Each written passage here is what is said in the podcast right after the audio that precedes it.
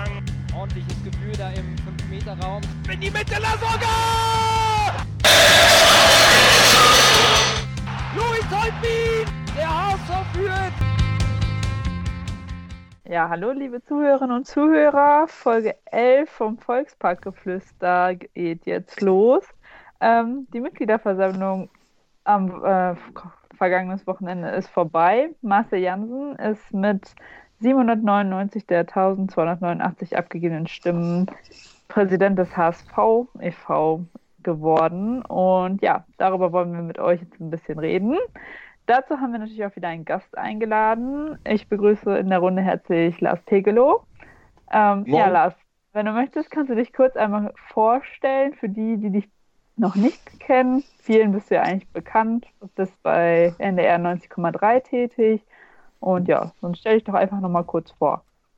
Ja, damit hast du das Wesentliche eigentlich schon genannt. Äh, eine meiner größten Leistungen ist gar nicht so lange her. Ich war nämlich tatsächlich von der ersten bis zur letzten Sekunde bei der Mitgliederversammlung dabei. Am Sonnabend äh, in Wilhelmsburg. Das waren überschlägig ähm, neun, dreiviertel Stunden, glaube ich, äh, war auch Rekord. Ja, wie auch immer. Also äh, tatsächlich beim NDR, bei NDR 90,3 seit mittlerweile äh, 22 Jahren dem HSV hinterher reisend. Mein erstes Trainingslager, was ich mitgemacht habe, war eines mit Frank Pagelsdorf als Trainer auf Sizilien. War sehr spannend. Und das bislang letzte, vergangene Woche, La Manga. Und dann die Versammlung, das stimmt. Ja. ja, wir machen alles bei 90,3. Wir sind äh, dem HSV auf den Fersen bei allen Spielen und bei allen Ereignissen.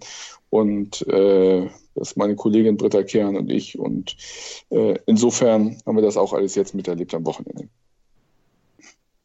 Ja, dann äh, gehen wir doch mal direkt auf letzten Samstag ein. Ähm, wie hast du die Mitgliederversammlung erlebt? Also war dir das, warst du dir sicher, dass Marcel Janssen gewählt wird? Ja, also was heißt sicher, er war natürlich der große Favorit, das hat sich ja im Vorwege auch schon angedeutet.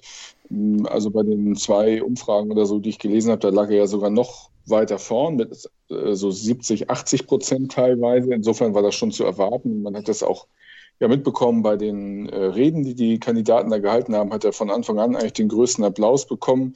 Ich fand auch, dass er eine gute Rede gehalten hat. Ähm, ich fand allerdings, dass die Rede von Ralf Hartmann sogar noch besser war. Und ich könnte mir vorstellen, dass er deswegen, sage ich mal, den, den Gap da zu Jansen so ein bisschen verkürzt hat. Es waren ja 62 Prozent am Ende, die Jansen bekommen hat. Äh, aber dass er gewinnen würde, das ist jetzt keine große Sensation. Ähm, die Rede von Hartmann, äh, im Großen und Ganzen war sie gut, aber was vielen sauer aufgestoßen ist, ist, dass er Jansen zum Schluss äh, ziemlich direkt angegangen ist. Das mhm. Hat ihm dann auch wieder Stimmen gekostet, glaube ich. Das, was er vorher hier gut gemacht hat, also was er gewonnen hat an Stimmen durch die Rede, hat er da hinten wieder im Arsch umgerissen quasi.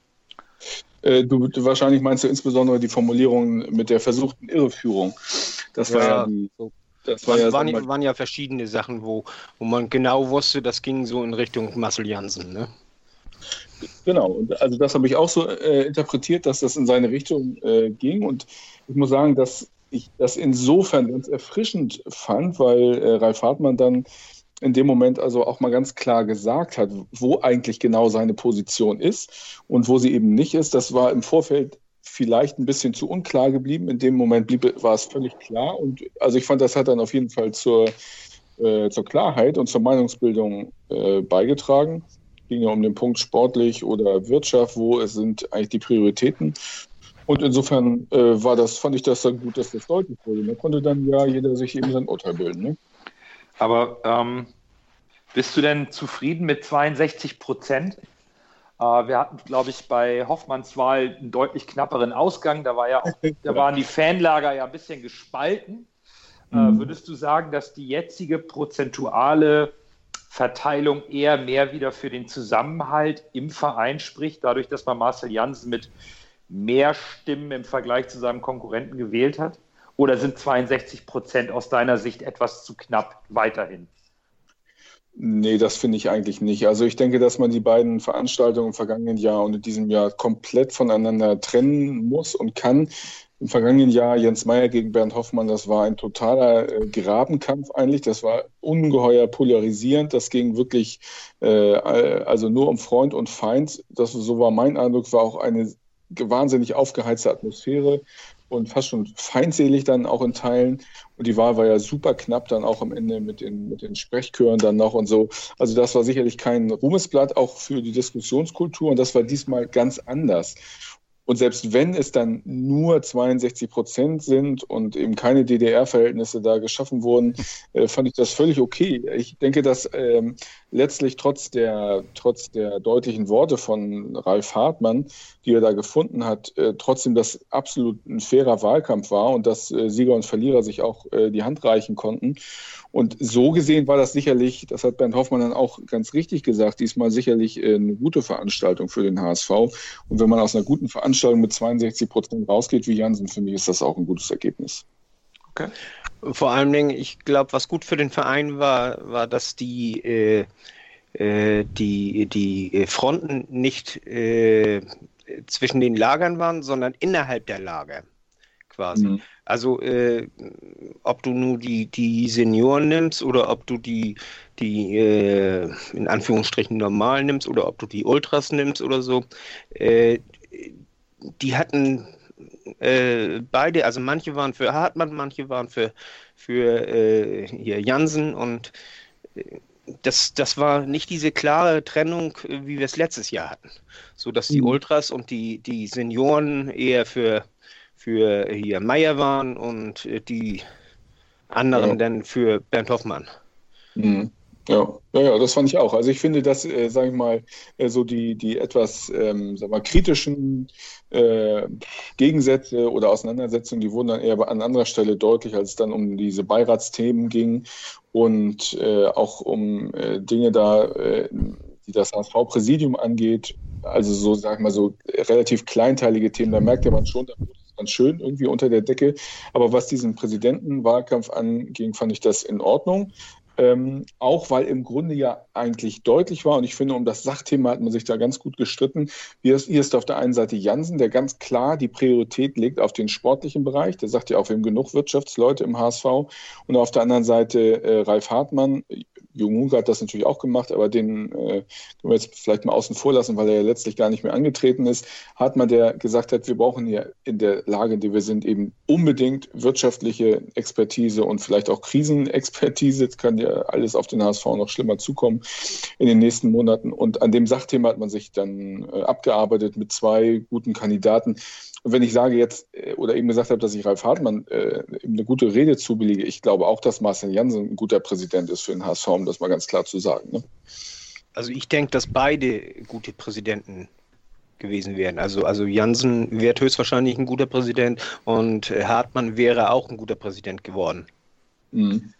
Ja, zumal mit Marcel Janssen hat man ja zum ersten Mal einen ganz jungen ehemaligen Spieler so, so richtig mal in ehrenamtlicher Funktion auch in stärkerer repräsentativer Form an den Verein gebunden. Das ist dem HSV ja jahrelang überhaupt nicht gelungen. Mhm. Mal, mal so ein Aushängeschild äh, wirklich in Position auch zu bringen und zwar auch mal fernab von dem Profifußball, sogar im EV als Präsidenten. Das finde ich einen ganz, ganz spannenden Ansatz, der auch ein bisschen für, zumindest aus meiner Sicht, eine etwas neue Kultur im Verein spricht. Ja, das mag sein. Äh, äh, was äh, natürlich auch Marcel Jansen auszeichnet und wofür bestimmt auch viele, viele, viele Stimmen bekommen hat, dass er ja auch nur betont hat, dass er ganz ausdrücklich eben auch dafür sorgen möchte, dass alle im HSV an einem Strang ziehen, ähm, dass man zusammenstehen muss und so. Und das sind ja so gerade auch die Zeichen der Zeit eigentlich, ja, die den HSV so beschäftigen, spätestens ja seit dem Abstieg, wo man dann erkannt hat, okay, diese ganze, dieser ganze Streit, diese ganzen Grabenkämpfe, dieser ganze Mist, den wir jetzt jahrelang mitgemacht haben, das wollen wir so nicht weitermachen.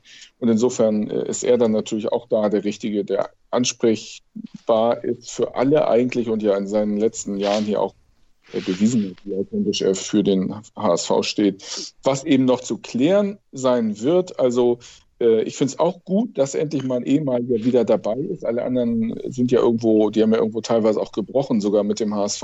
Was eben zu klären sein wird, ist die, ob die Priorisierung, die er hatte, also ich kümmere mich mit um den sportlichen Bereich, ob das in dieser Funktion als Präsident äh, so hundertprozentig äh, passt. Das werden wir abwarten, denn die wirklich äh, schwierigen Themen, glaube ich, liegen ja beim HSV mehr im wirtschaftlichen Bereich.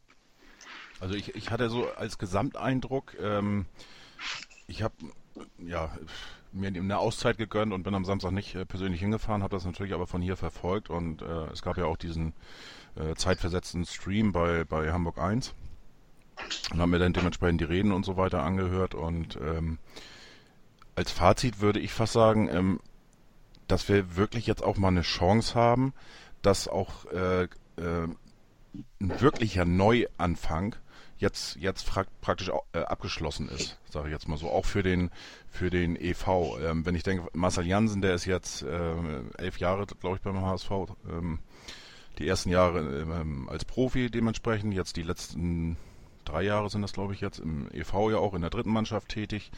Ähm, ja, ein HSVer eben, aber eben nicht mit dieser Vergangenheit, was ja auch, äh, Hartmann ist ja auch schon ein bisschen länger dabei, jetzt natürlich nicht so lange wie ein Hunke ähm, oder die, die anderen, die ja auch abgelehnt worden sind. Es ist ja äh, nicht nur bei dieser Wahl, äh, bei der Präsidentenwahl so gewesen, sondern es war ja auch zum Beispiel bei der Beiratswahl ähm, der Delegierten der fördernden Mitglieder Supporters Club. Ähm, Patrick Ehlers ist natürlich auch schon länger im Verein, aber Sven Kröger zum Beispiel zähle ich auch so ein bisschen mit zu diesem ja, eine, einer der alten Gruppierungen, der ist abgelehnt worden. Ähm, Norbert Wendt hat sich auch ein bisschen. Äh, Jan Wendt. Äh, Jan Norbert Wendt heißt er genau. also beides richtig. Äh, der, der, der ist ja auch so ein bisschen äh, ähm, ja, Grabenkampfmäßig so aufge, aufgefallen die letzten Wochen durch seine Äußerung ähm, bei der Kandidatenauswahl bezüglich Hoffmann und so weiter. Ähm, und, und zu gut, guter Letzt ist ja auch dann noch, jetzt muss ich sehen, dass ich das, äh, Peter Gottschalk abgelehnt worden. Äh, auch einer, sag ich mal, von den alten äh, Haudegen oder wie auch immer. Und, und für mich, ich habe jetzt wirklich das Gefühl, dass wir jetzt endlich mal wirklich so weit sind, dass wir jetzt mit, mit neuen, frischen Leuten, äh, teilweise auch, auch unverbrauchten, für mich ist Marcel Jansen der unverbrauchteste sozusagen von den allen, äh, jetzt wirklich mal eine Chance haben, ähm, ja, dieses Wir-Gefühl auch wieder hinzubekommen. Wobei Lars natürlich recht hat, wir reden hier immer noch über den EV und nicht über die Fußball AG. Ne? Auch da äh, muss irgendwo wird spannend sein, wie die Trennung erfolgt. Denn Marcel Jansen ist hauptsächlich für den EV zuständig. Die AG hat, glaube ich, ganz andere Sorgen und Probleme als der EV. Ja, natürlich, aber trotzdem ist er ja, er ist ja Vertreter äh, vom EV und der EV ist Mehrheitseigner. Und ähm, ich, ich habe das bewusst jetzt auch nicht getrennt auch mit dem Hintergrund einfach, was, was Marcel ja auch gesagt hat. Das hat er bei uns im Podcast gesagt, das hat er äh, ähm, auf der Mitgliederversammlung nochmal gesagt. Wir müssen endlich davon wegkommen, dass wir nicht immer äh, diese Sachen trennen, sondern dass wir wirklich ein HSV sind. Das sagst bei Olli, bei Olli Hoeneß sagst du ja auch nicht, weißt du, der ist hier Präsident vom EV, sondern äh, hier, da schnackst du auch davon, äh, also der, der, der ist der Manager da, ne? Ja, gut, wobei der FC Bayern München sicherlich nicht die Probleme hat, Nein, natürlich nicht. Aber Nein, die HSV hat. Also es, es, es, sind ja trotzdem zwei verschiedene Paar Schuhe. Wir hatten ja auch hier schon ähm, mit äh, Moritz Schäfer gesprochen und der sagte ja, dem EV selber an sich geht es gut. Mhm. Ja. Wir haben eher ein Problem mit der Lizenzspielerabteilung finanzieller Natur. Das ist ja nun auch bekannt. Das ist ja auch bekannt. Ja. Und äh, inwieweit Marcel Janssen den Fokus als Aufsichtsratmitglied und natürlich Vertreter des Mehrheitseigners ähm, auf die AG legen soll oder da überhaupt Einfluss nehmen kann, um da was anzustoßen. Er war ja vorher schon im Aufsichtsrat, also er soll ja eigentlich auch noch mehr den EV stärken ja, und verbessern. Ich, äh, du hast gerade was Richtiges angesprochen, von wegen die, dieses, diese sportliche Komponente, äh, die er reinbringen möchte. Ähm, Lars hatte das von ja auch angesprochen. Lars, wie ist eigentlich, eigentlich dein Gefühl? Er hat ja jetzt nochmal ein Interview gegeben, äh, letzte Woche in der Sportbild war das, glaube ich. Ähm, mhm was ja auch so, sag ich mal, ein bisschen für Unruhe gesorgt hat, äh, wo sich dann auch dementsprechend äh, Becker nochmal geäußert hat, äh, dass die, die Entscheidungen eben im Vorstand getroffen werden. Ähm, Also ich hatte so ein bisschen das Gefühl, dass sich da äh, Marcel Janssen ein bisschen unglücklich ausgedrückt hat. Ähm, er möchte einfach Ja. sein, sein sportliches Wissen irgendwo mit einbringen. Aber eben Ja. natürlich, äh, äh, wenn er gefragt wird, wird er seine Meinung sagen. Aber ähm, er will nicht derjenige sein, der die Entscheidung trifft. Naja, das kann er dann auch gar nicht sagen. Nee. Das hat da Ralf Becker dann ja auch hingewiesen. Ich hatte auch den Eindruck, dass äh, Becker dann sofort mal äh, im Grunde auch genötigt war. Er hat ja die Position, auch das mal kurz klarzustellen, wo denn wo denn äh, die Trennung ist der Aufgaben.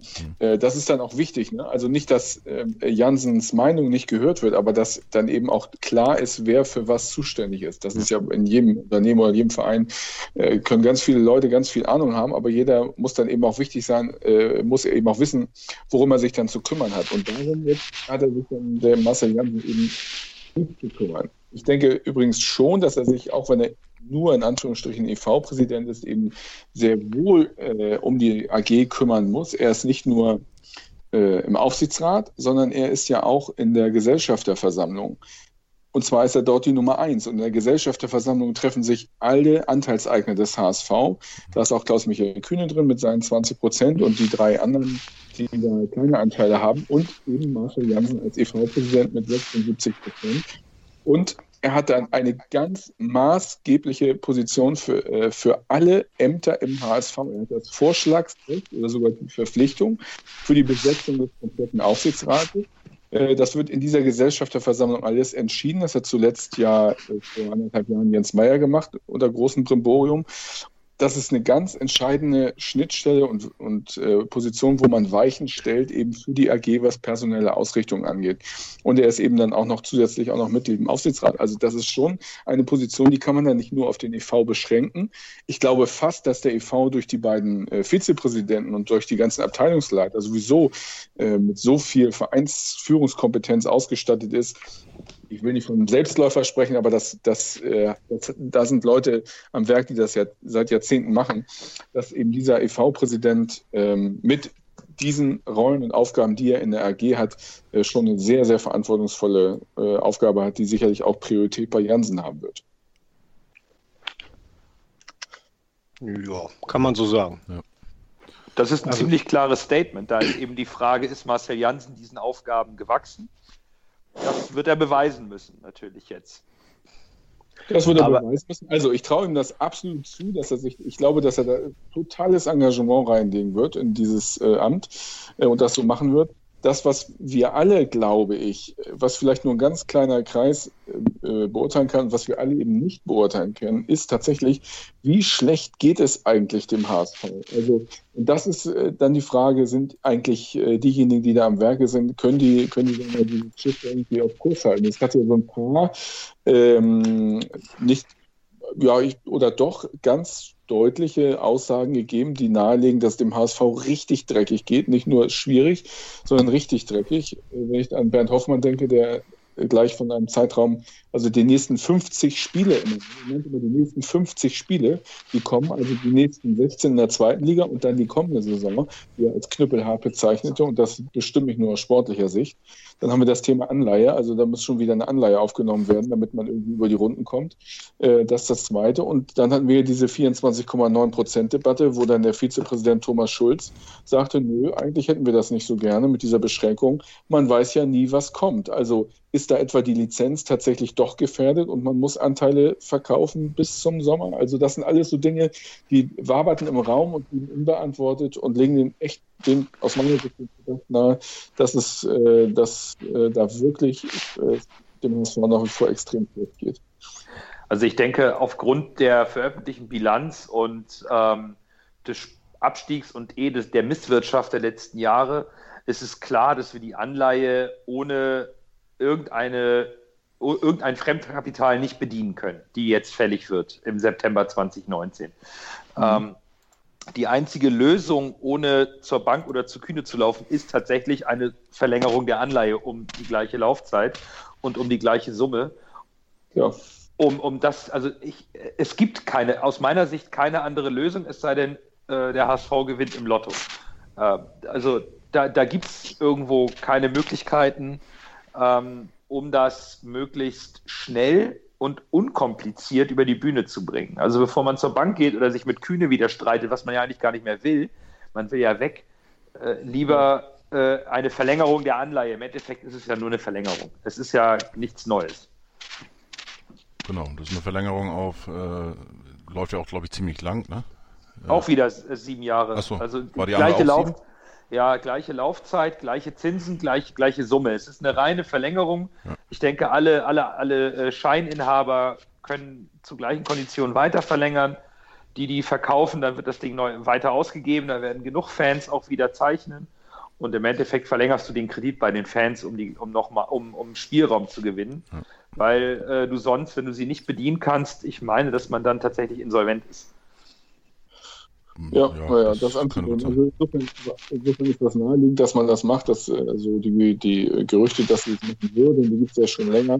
Und ich sehe das ähnlich wie. Äh, Das wird, äh, das mir gut vorstellen, auch funktionieren. Ich glaube, ich bin jetzt kein Experte, aber habe mir sagen lassen, die 6% auf sieben Jahre sind schon top. Ne? Die kriegt man sonst nicht.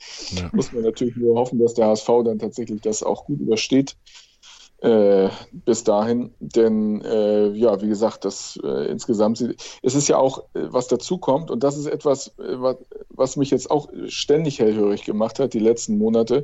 Es ist erstmals in der HSV-Geschichte eben nicht veröffentlicht worden, wie denn die aktuellen Planzahlen eigentlich aussehen. Also für die laufende Saison. Wir wissen, dass im vergangenen Jahr das äh, knapp 6 Millionen Minus waren, das war auch schon mal mehr. Und äh, jetzt hat äh, Frank Wettstein, der Finanzvorstand, erstmals auf der Versammlung gesagt, also es ist mit einem zweistelligen Millionen Minus wieder zu rechnen. Wie hoch das sein wird oder das sein soll nach den Planungen, das wurde erstmals nicht gesagt. Also das sind alles so Dinge, wo ich mir denke, Junge, Junge, da äh, muss aber noch gewaltig äh, irgendwie was im Argen liegen, wenn man nicht mal das tut.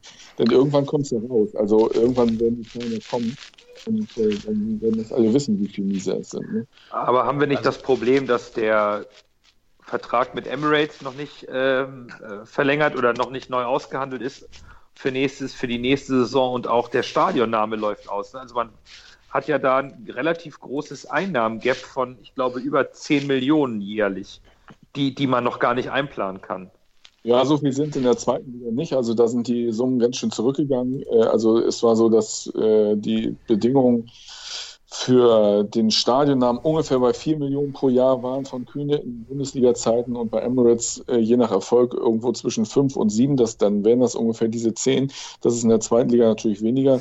Aber letztlich gibt es ja trotz allem gibt's ja Planzahlen. Äh, Planzahlen. Mo- Und wenn Emirates sagt, wir, wir wollen vielleicht nicht weitermachen, dann muss ja trotzdem irgendwie ein anderer Trikotsponsor her. Und da werden sicherlich auch parallel Gespräche laufen. Das wäre ja völlig unprofessionell, wenn das nicht getan würde. Also das äh, geschieht sicherlich. Ähm, ich muss einmal korrigieren. Also die, die Zahlen sind rausgegeben worden ähm, für diese Saison.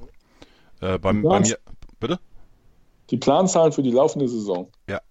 Man rechnet mit einem Umsatz von 100 Millionen Euro und mit einem äh, EBIT, wie heißt das genau, EBIT da ähm, über 10 Millionen. So, und äh, da kommst du dann ganz schnell hin, weil äh, ich guck, muss jetzt mal gucken, genau wo jetzt äh, der jetzt in diesem Jahr lag. Ich meine irgendwie bei, Das ist aber Bei- keine Bilanzsumme. doch, doch, daraus kannst du das eigentlich schon, äh, schon sehr gut ableiten. Jetzt finde ich die gerade nicht. Ich meine, die müsste irgendwie bei 30 gelesen, gewesen sein.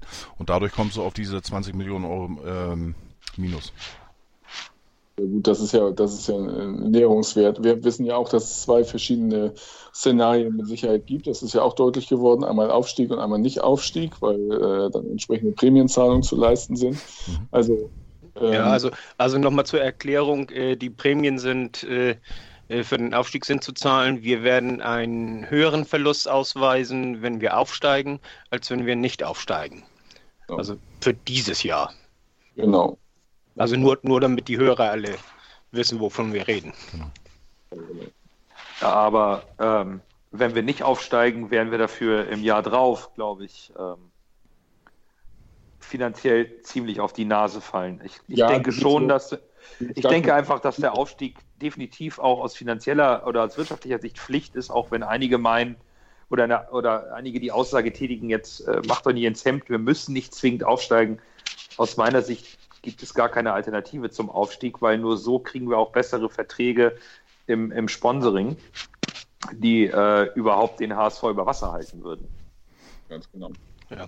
Obwohl Bernd Hoffmann auf der Versammlung gesagt hat, äh, aus wirtschaftlichen Gründen, wir äh, können uns äh, noch ein Jahr zweite Liga leisten.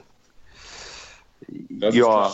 aber das, das will man ja nicht. Es ist ja so. Nein, das, das, das will man nicht und so, aber, aber äh, also er wollte äh, dem entgegenwirken, dass man meint, wir wären pleite, wenn wir nicht aufsteigen. Ja, das, äh, so habe ich das auch verstanden. Natürlich würde dann die Mannschaft wieder anders aussehen, Kosten würden runtergefahren werden müssen.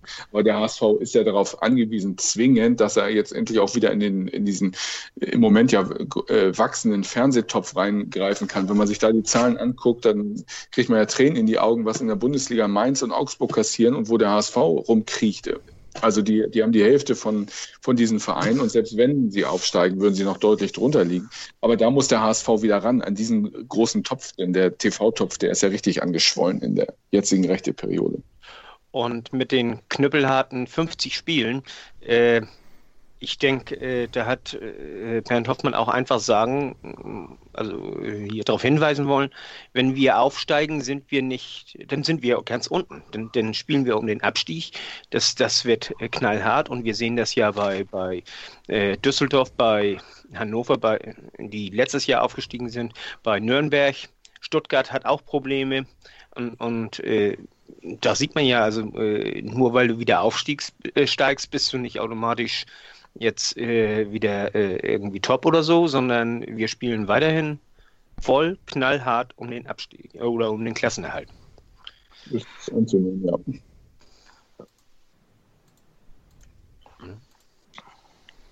Die erste Liga schenkt dir nichts. Man sieht's. Nein, das ist ja klar. Der, der HSV steht da ja auch vor, vor einer, äh, wie soll ich sagen, also man muss ja nur drauf schauen, welche Verträge jetzt alle auslaufen dann siehst du schon, dass die halbe Mannschaft, die jetzt auf dem Platz steht, im Moment keinen Vertrag hat für die kommende Saison. Gut, das war jetzt im, in der letzten Saison anders, aber das ist natürlich eine Herausforderung. Da musst du dann erstmal ran, Geld, die die Perspektive hat, da wirklich äh, auch mithalten zu können. Also äh, das ist ja keine Selbstverständlichkeit, dass das zu 100 Prozent äh, funktioniert. Gerade wenn du da Leistungsträger hast wie äh, Mangala äh, in der Zentrale, der da das gut macht. Aaron Hunt als Kapitän, viele meckern ja über ihn, aber der ist nun mal trotz allem eine Säule. Äh, Lasogga scheiden sich immer die Geister. Viele sagen, ja, in der zweiten Liga trifft er, in der ersten wird er nicht mehr treffen. Aber nun finde erstmal einen, der so gut ist wie Lasogga, der kostet dich auch 5 Millionen Ablöse, mindestens, wenn du den von außerhalb willst. Also äh, das ist schon nicht so einfach. Wobei ähm, ich finde, dass Ralf Becker das jetzt im Sommer gut gemacht hat. Und äh, warum soll er das nicht nochmal gut machen? In dem Zusammenhang natürlich auch, auch durch den Kaderplaner äh, Johannes Borst ähm, der ja eigentlich, sag ich mal, die, die Hauptarbeit bis zu dem Zeitpunkt ähm, ja, gemacht hat. Ne? Er hat ja, glaube ich, da war Becker, glaube ich, noch überhaupt nicht da. Ähm, da hat er ja schon ähm, Bates geholt. Und wenn ich mich nicht irre, war er, glaube ich, ja auch hauptverantwortlich zum Beispiel für Winsheimer. Ne? Ja gut, das sind jetzt auch nicht unbedingt Granaten. Ne? Also Winsheimer hat jetzt noch nicht so eingeschlagen. Naja, aber abwarten, ob der in der ersten Bundesliga. Also da äh, muss man schon ein anderes Regal dann noch rein. Ne? Ja gut, aber ähm, ähm ich denke mal, da, das ist klar. Ähm, das Ziel der nächsten Jahre wird einfach sein, dass wir wirklich unter die ersten, hatte ich vorhin auch schon mal äh, geschrieben bei Twitter, ähm, unter die ersten äh, 21 irgendwo uns wiederfinden. Das heißt, wenn wir ähm, ja so ein bisschen zur Fahrschulmannschaft werden sollten, äh, dass man auf alle Fälle in der Lage ist, dann im Folgejahr auch wieder oben mitzuspielen. Ne? Aber ich glaube, die nächsten Jahre ähm, ja, wird hart. Ja, das ganz wird hart. hart. Ich glaube, ja. dass das Fahrstuhl ganz, ganz schlecht wäre, ja. ähm, weil du dann ständig vor neu, von, vor Umbrüchen stehst, zwangsläufig. Also das ist ja so das Unwort sowieso des HSV in den letzten zehn Jahren immer Neustart, Neuaufbruch und Umbruch ja. und Neuanfang hast du nicht gesehen. Äh, wenn du das, äh, wenn du dann natürlich wirklich zwischen zweiter und erster Linie hin und her springst, also äh, mit den Enttäuschungen einer Abstiegssaison und entsprechenden Trainerwechseln, wer weiß, was dann alles kommt. Also diese Unruhe, die sollte sich der HSV möglichst ersparen. Aber ich gebe euch recht, das, äh, das wird tatsächlich sehr, sehr schwierig. Ich glaube eigentlich, dass, dass alle irgendwo wissen, Und äh, ich habe den Eindruck, wenn ich mit Fans spreche, ich habe auch äh, bei Marcel Jansen den Eindruck und sogar bei Bernd Hoffmann, dass man sich dessen bewusst ist, dass man jetzt hier irgendwie in einer anderen Position ist als vor 10, 15 Jahren. Und also wenn sich das durchsetzt, äh, und diese Haltung da, dass auch ein Klassenhalt ein Erfolg sein kann in der Bundesliga am Platz 14 oder 15, dann wäre dem HSV, glaube ich, wahnsinnig geholfen. Hm. Ja, das denke ich auch. Ähm, ja. Nochmal noch mal auf äh, Samstag. Nee, darf, darf ich nochmal, äh, weil das zum Thema gehört, ähm, hier, äh, wir haben ja äh, Becker auch extra geholt, weil er ja auch in Kiel schon ohne viel Geld die Mannschaft zusammengestellt hat und zwar eine gute Mannschaft. Ne? Also das, äh, er weiß, wie das ist mit, mit äh, also, also ohne Geld äh, einzukaufen und, und mit Laien zu arbeiten und all sowas. Und, und ich denke, das, das ist letztendlich auch der Ausschlag für ihn gewesen bei der Verpflichtung damals. Naja, äh, Ralf Becker kann hier natürlich äh, komplett sein eigenes Ding drehen und alles aufbauen, weil der HSV ganz unten ist und neu aufgebaut werden muss. Gar keine Frage. Das ist auch für ihn eine Riesenchance aus meiner Sicht, sich am, am Managermarkt im Profifußball richtig zu etablieren, wenn er es schafft, mit geschickten Transfers äh, den HSV wieder auf äh, festen Boden zu stellen. Und äh, da wird aus meiner Sicht schon das zweite Jahr, also sprich, ich bin davon überzeugt, dass wir aufsteigen und ich glaube, das Jahr darauf in der Bundesliga wird entscheidend, dort den Klassenerhalt zu sichern um den HSV auch finanziell und sportlich weiter auf bessere Füße zu stellen. Ja, aber das ist alles andere als ein Selbstläufer. Nö, von Selbstläufer meine ich nicht. Aber äh, das ist natürlich die große Chance für Ralf Becker, richtig was zu machen, so ein richtiges Werk zu schaffen. Mhm. Das, was die letzten Jahre komplett in die Hose gegangen ist, kann er in seiner Position und er ist in einer starken Position im Verein als sportlicher Leiter, wo er wirklich allein verantwortlich agiert. Er kann das wuppen. Und das wäre ein riesen Aushängeschild auch für ihn selbst. Ne? Das ja, ist das, nicht ohne. Das ist, das ist klar. Aber das ist, das ist die eine Seite. Ne? Die andere Seite ist, wenn du dann irgendwann mal das zweite und dritte Mal äh, einem Spieler äh, unterliegst, weil der geht, weil er da mehr Geld verdienen kann, lieber äh, zum FC Augsburg oder zum SC Freiburg oder zum Mainz 05, dann kann es auch irgendwann mal schwierig werden. Also ja, das. Ja, aber das, das, das Problem werden wir doch immer haben.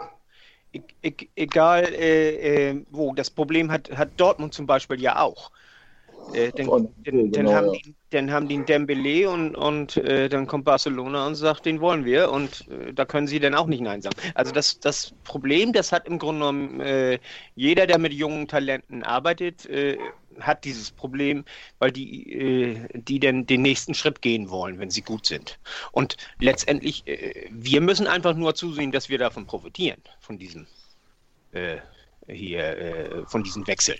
Ja, aber wenn, ähm, was Lars ja eben meinte, ich meine, wenn du, wenn du dann schon bei den, den Mannschaften äh, unterlegen bist, die, mit denen du eigentlich auf Augenhöhe sein solltest, äh, ein FC Augsburg oder ein äh, Mainz 05 und so weiter, die sind zwar jetzt gestandene Bundesligisten und, und haben sich da ja auch behauptet, aber ähm, dann wird es natürlich schwierig, ne? Ja. Und äh, da und muss man natürlich. Genau, ja. Nee, erzähl weiter. Äh, ähm, ja, wird schwierig.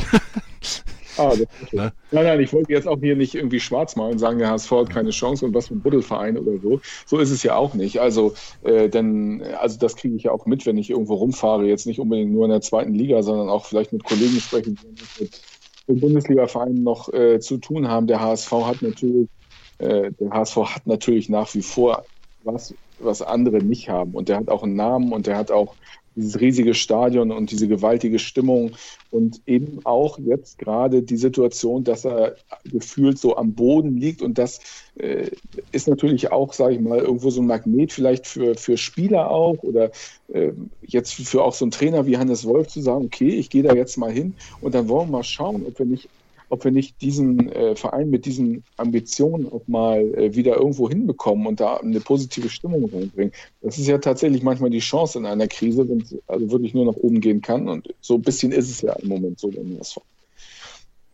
Wobei wir das ja eigentlich die letzten Jahre auch immer gedacht haben. Ne? Aber ja, das stimmt. Und es ging immer noch tiefer. Ja, genau.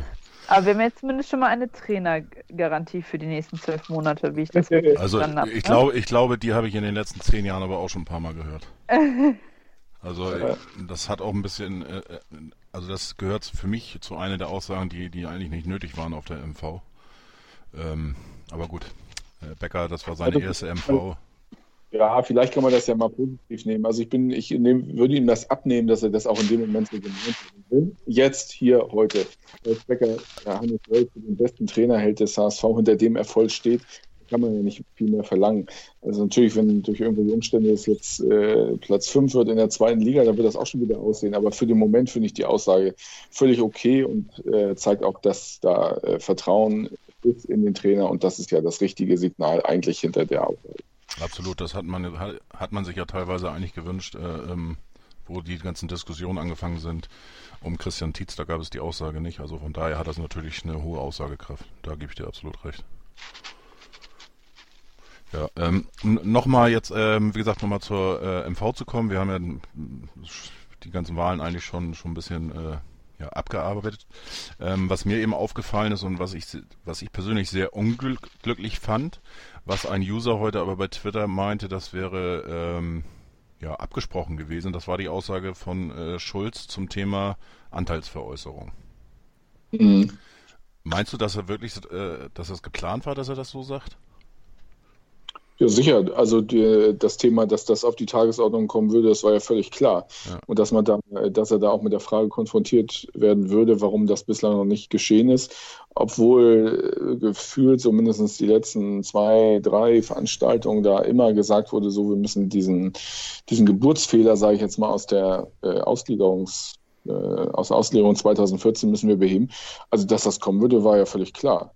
Also äh, Ja, aber insofern. auch, die, auch die Aussage denn, äh, weil wenn, wenn ich jetzt so vorher die Aussagen von äh, Bernd Hoffmann, von äh, Frank Wettstein und so weiter, die haben ja eigentlich schon gesagt, ähm, ja, es sieht beschissen aus auf Deutsch, aber ähm, es sah schon mal schlechter aus, so ungefähr.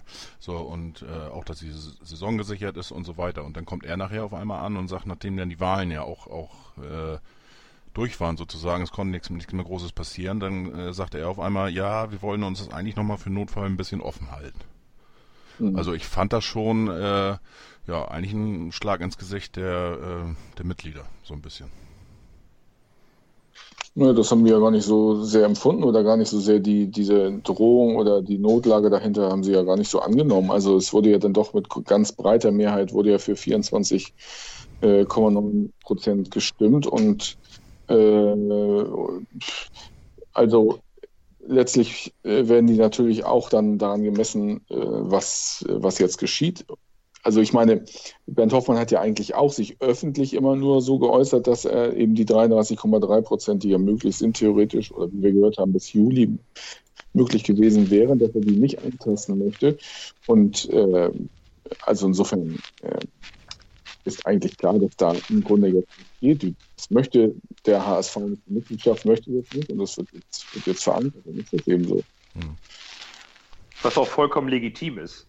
Äh, es, wurde, es wurde auch damals immer damit geworben, auch bei HSV Plus, dass es um 24,9 Prozent geht. Immer. Mhm. Und es ist vollkommen legitim, dass die Mitglieder sagen, dann gebt uns das auch. Wir haben euch die Stimme für 24,9 gegeben. Dann gebt uns bitte auch nur die 24,9. Ich sehe da eigentlich gar kein Drama. Nee, ich, Weil- ich, n- n- Und, und ich, ich sehe auch nicht das Drama in, in Schulz Aussage.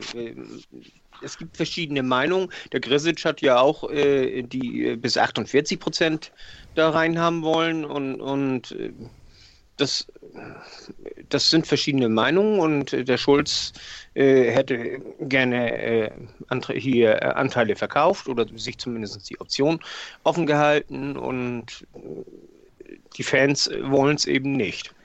Das, also ich, ich sehe da keinen Schlag ins Gesicht hier der Fans. Also, also das, Nicht der Fans, der Mitglieder. Also ich sehe das Äh, der äh, Mitglieder, schon, ja, also- schon, weil ich meine, er, er hat ja auch von wir wollen uns das offen halten. Also das heißt, die haben ja schon offen drüber diskutiert. Und das auch, äh, er wird, er wird ja nicht von, von sich aus sagen, ich hätte das ganz gerne noch irgendwo so ein bisschen als Pfand in der Hinterhand. Ähm, die Aussage war schon ziemlich eindeutig. Also ähm, ich finde das Ja, schon Ich finde, unglücklich. Nein, nein, überhaupt nicht. Ich finde, dass, dass Schulz da äh, zusammen mit den anderen Verantwortlichen völlig richtig gehandelt hat, um das Thema zu diskutieren. Man muss es ja zumindest schon mal intern diskutieren für den Fall, dass es tatsächlich überlebensnotwendig wird oder geworden wäre. Eine Diskussion darüber ist noch nicht die Entscheidung, dass es passiert. Aber ähm, vorbereitend eine Diskussion zu führen und sich dann mit den Mitgliedern auszutauschen, dafür sind diese Personen gewählt in diesen Positionen.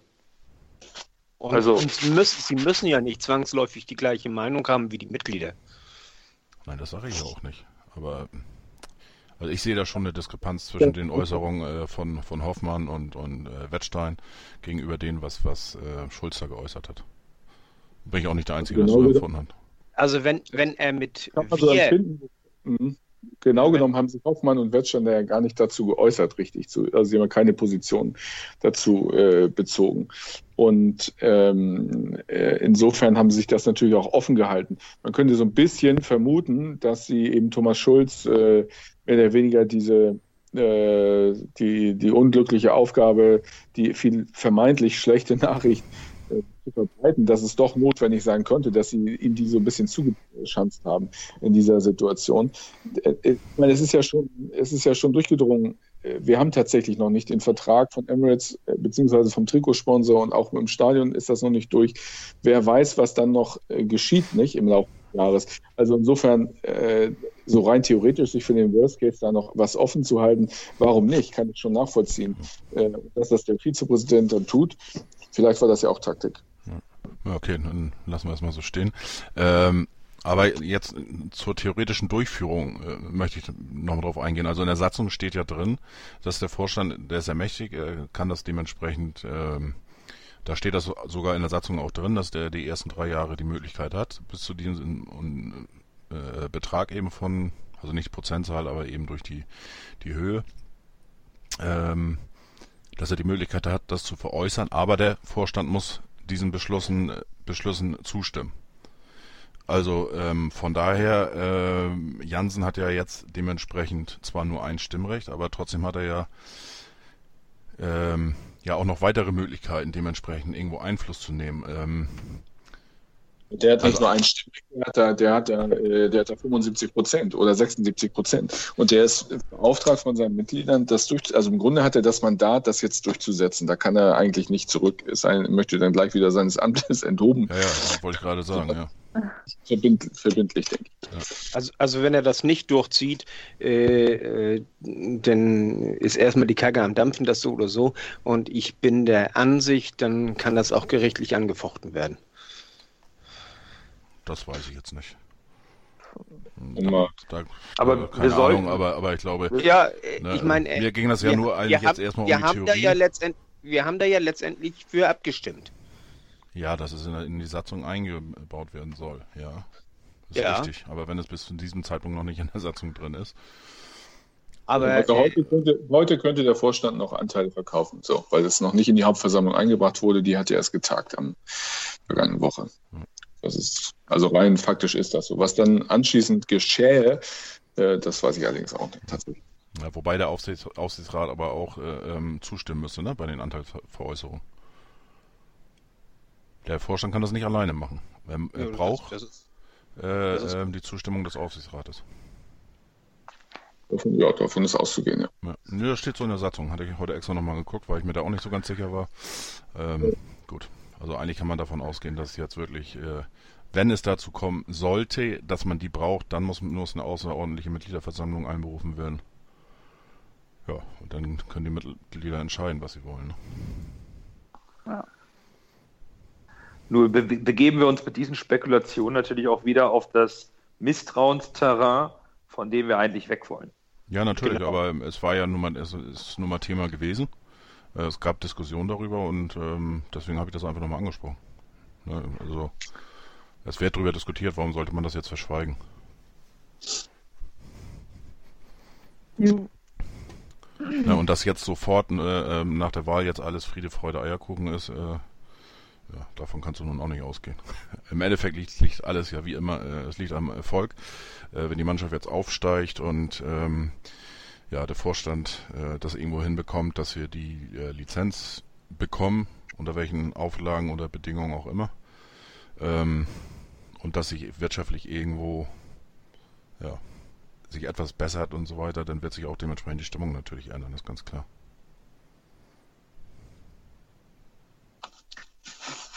Ja, gut, das war ja schon immer so, dass es äh, gefühlt die Stimmung im Verein immer vom sportlichen Abschneiden der Mannschaft abhängt. Ja, hast ja, Gar keine hast Frage. ja überall.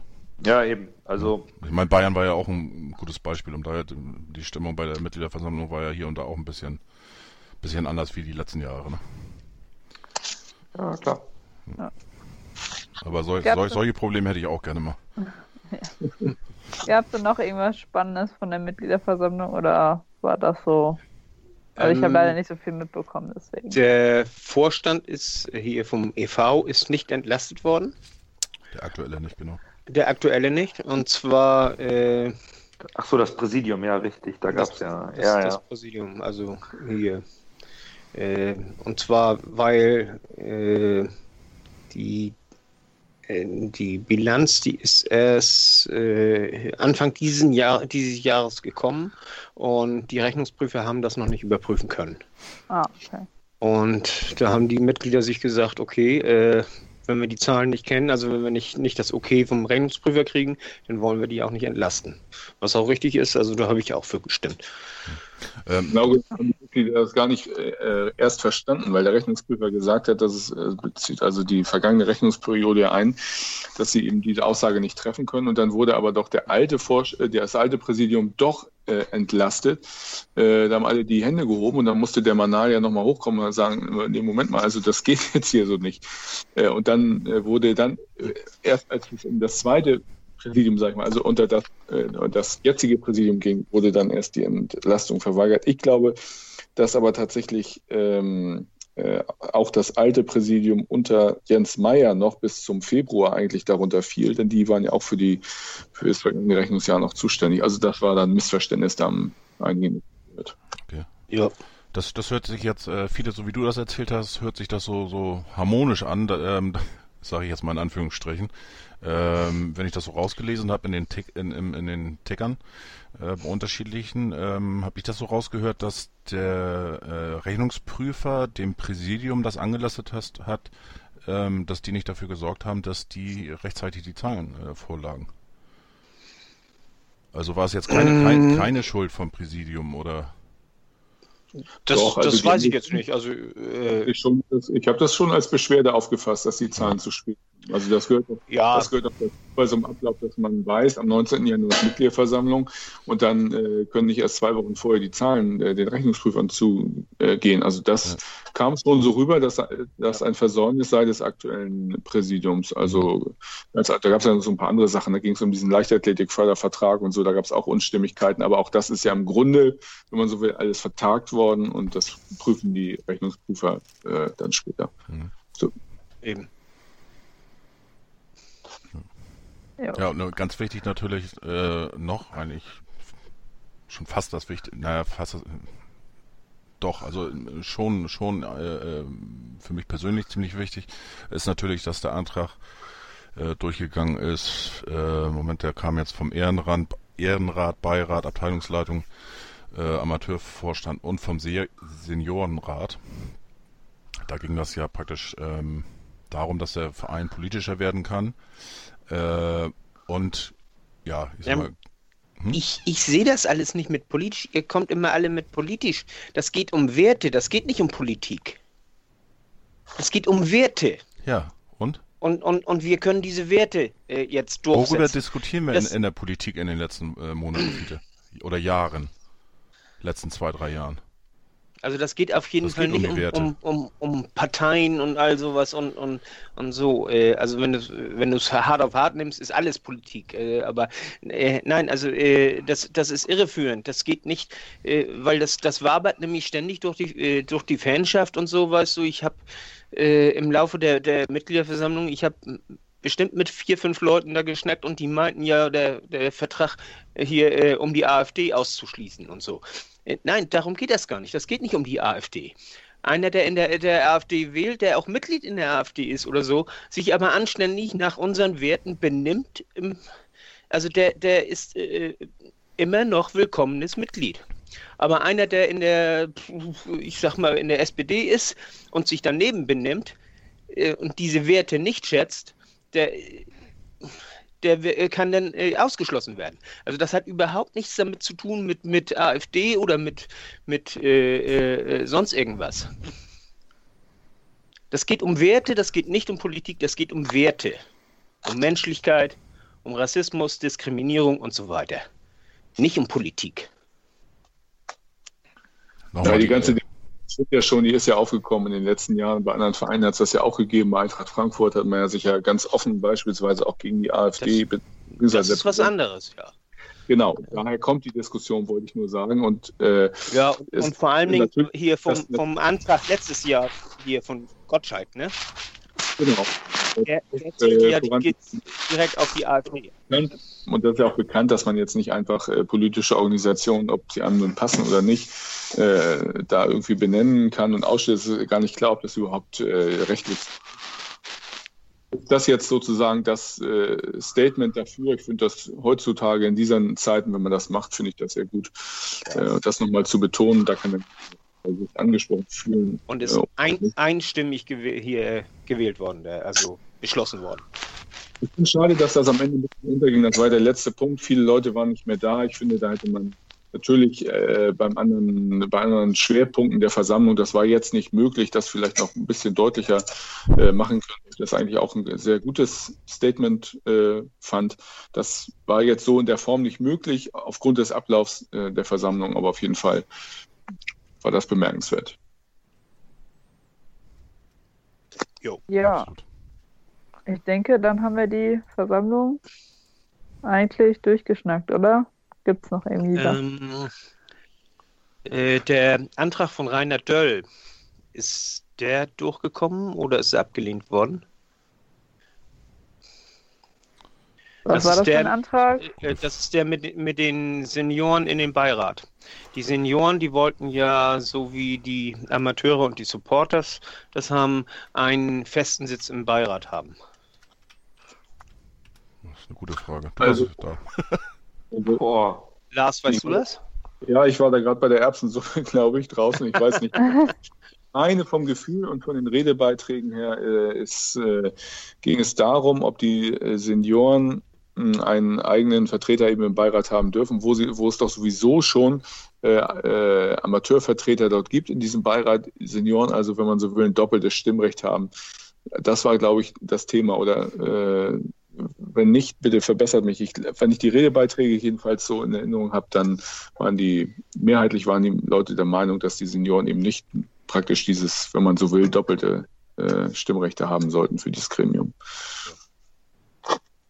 Das ist, weil Senioren Antrag wurde abgelehnt, habe ich gerade gelesen, ja. Okay, okay. Ja, eben. Also das stimmt, bestätigt das. das.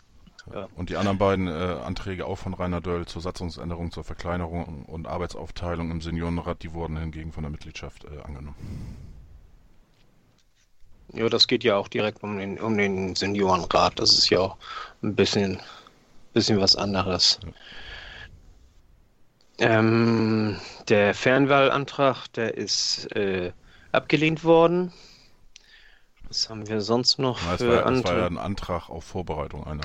Ja, ja, aber, aber trotzdem. Ah, auch mit großer Mehrheit, glaube ich, ne? Ja.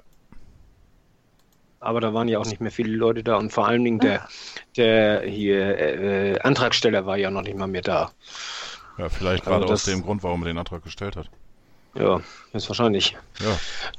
Ja, ist, ja. ist so und wurde ja auch ziemlich spät erst behandelt. Ähm, was, was ich noch erwähnen wollte, war, also letztes Jahr habe ich mich sehr über Kai Esselsgroth geärgert, äh, über seine Versammlungsführung. Und in diesem Jahr muss ich ihn mal so richtig loben. Also das hat er klasse gemacht. Das, äh, also äh, er hatte, also wer, wer nicht spurte, möchte ich mal so sagen, also zum Beispiel überzogen hat, da kam er mitunter, kam, kam dann einfach ein lockerer Spruch oder so. Und äh, wenn das dann immer noch nicht half. Da konnte er auch sehr energisch werden und letztes Mal, da war er so verunsichert und das hat sich auf die ganze Versammlung, glaube ich, auch übertragen. Und ich meine, nun war das diesmal auch leichter zu, zu leiten, aber trotzdem, äh, das hat, hat er sehr gut gemacht. Und was mir auch sehr gefallen hat, das waren die, die äh, hier Anträge zur, zur Tagesordnung da. Äh, hier mit Redezeitverkürzung und, und so. Also das. Äh, Stell dir vor, die ist nicht durchgekommen, würde er wahrscheinlich immer noch da sitzen. ich, ja. Dann würde Hunke immer noch reden. Nee, also das, äh, das, das war klasse, das hat sehr geholfen. Ja, Lars, äh, du bist ja, äh, sagtest ja selber schon auch 20 Jahre jetzt dabei, ne? Mhm. Und begleitest den HSV. Ähm, war das jetzt wirklich der Abschied von Hunke? äh, ja, ich denke, das war tatsächlich äh, der Abschied von Hunke. Er hat das ja so verpackt auch im Vorhinein, dass er damals, als er als HSV-Präsident äh, Anfang der 90er Jahre ausgeschieden ist, dass er da eben ein Versprechen gegeben hat, er würde, ähm, wenn Not am Mann sei, immer zur Verfügung stehen. Und äh, das sei jetzt ja nun der Zeitpunkt gewesen, wo wirklich der HSV jetzt hier im Moment eben so schlecht dastehe, da dieses Versprechen einlösen wolle, nochmal Angebot mache, ähm, mitzumachen. Und ähm, ja, das hat sich so ein bisschen wie der des Schließens eines Kreises äh, angefühlt eigentlich bei ihm. Wobei, gut, also er hat es ja im Grunde erst auf die Bühne gekommen und hat die ersten Pfiffe bekommen. Im Grunde, er hat es nicht leicht gehabt, muss man sagen. Äh, ich bewundere den Mann eigentlich für seine, für seine Energie, die er immer wieder hat und auch für sein Herzblut, was er da einbringt in den HSV. Ähm, äh, das muss man schon sagen. Also da ist er unermüdlich jetzt. Äh, er hat ja auch oft genug betont, dass er jetzt auch jetzt nicht mehr blutjung ist, sondern 75 mittlerweile. Das ist schon stark. Also der hat bestimmt ein ganz, ganz großes äh, HSV-Herz, aber mehrheitsfähig ist das seit einiger Zeit eben nicht mehr. Ich denke, er hat auch gemerkt, dass er äh, von vorn bis hinten keine, keine Chance mehr auf irgendeine Mehrheit hat. Ja, aber das, doch, das sollte ihm vorher schon klar gewesen sein, glaube ich. Ah, ich glaube nicht unbedingt. Also als er sich beworben hat, ist ihm das, glaube ich, nicht klar gewesen.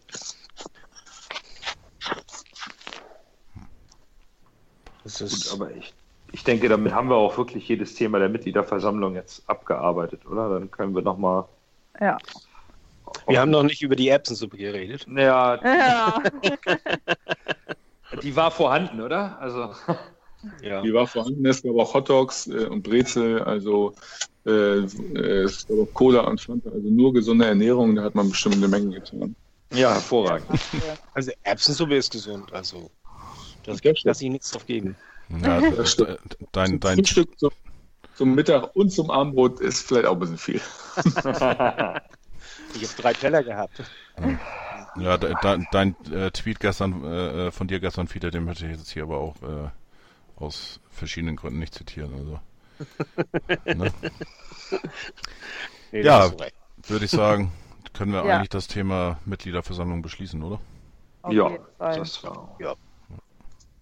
Ja, dann würde ich halt gerne jetzt zum Trainingslager kommen. Lars, du warst ja jetzt die Woche auch in La Manga. Welche Eindrücke hast du mitnehmen können?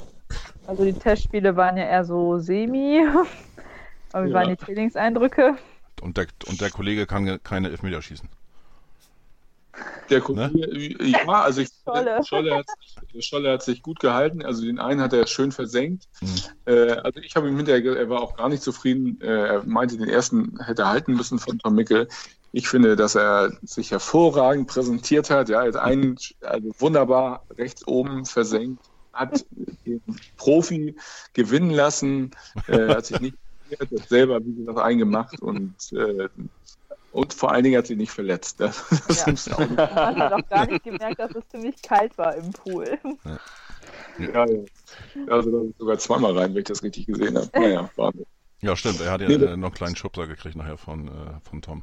Mickel. Auch das dann. Ne? Ja, der Pool war frisch, war ohnehin gar nicht so warm, wie man es sich so denken würde. In diese Jahreszeit auch äh, in Spanien. Also war doch teilweise sehr frisch und windig, aber wie auch immer, ähm, ja, Eindrücke vom Trainingslager tatsächlich auch, was das Training angeht, ein bisschen gemischt. Der Trainer hat das ja auch bemängelt. In den ersten Tagen hat ihm das nicht so gepasst. Darin eingebunden war dann das 0 zu 3 gegen St. Gallen. Das war wirklich kein Spiel zum Anschauen, ohne Torchance auch. Und äh, steht natürlich auch immer unter dem Eindruck der, des Trainings. Also wenn man dann morgens zwei Stunden trainiert, kannst du nachmittags auch kein Topspiel abliefern. Man muss auch nicht gleich so ein Grottenspiel abliefern. Und äh, insofern war das, glaube ich, ganz gut, dass sie hinten raus das zweite Spiel noch gewonnen haben. Da war das mit dem Training, lief dann auch besser. Ähm, generell war es ein, ich sag mal, normales Trainingslager. Ich würde jetzt nicht sagen, der HSV äh, schmettert jetzt wegen dieses Trainingslagers alle weg. Weil dann eben auch ein paar Leute auch fehlen hat ein bisschen gefehlt, von Drong hat ein bisschen gefehlt, auch in Hand hat ganz gefehlt. Es war ein ordentliches Trainingslager, ähm, aber was, da sehen wir dann erst in Sandhausen am 30. Ähm, äh, wie kalt der Pool war, das kann man ja daran erkennen, dass die Profis in den Pool gestiegen sind, anstelle in die Eistonne. Ja. Also, das sagt einiges aus. Ähm, Lars, äh, ich hatte mir überlegt, eine gute Frage wäre eventuell, kannst du mir die drei Gewinner und die drei Verlierer des Trainingslagers nennen? Puh, also ähm, ich versuche es mal einzukreisen. Ähm, was mir aufgefallen ist, dass doch verhältnismäßig wenig Druck aus der zweiten Reihe kommt. Also der HSV hat ja unter Hannes Wolf zuletzt mehr oder weniger so eine Stamm 11 oder 12 gehabt. Das heißt also, Lasogga war zuletzt draußen, dann kam halt äh, Jatta rein, der hat sich da reingespielt. Ansonsten relativ stabile Mannschaft, hin und wieder mal ein Wechsel in der Innenverteidigung.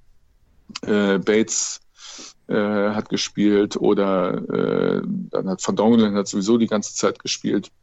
Oder mh, hm, so, hilf mir mal schnell, wer war der dritte? Ach, Lacroix, genau.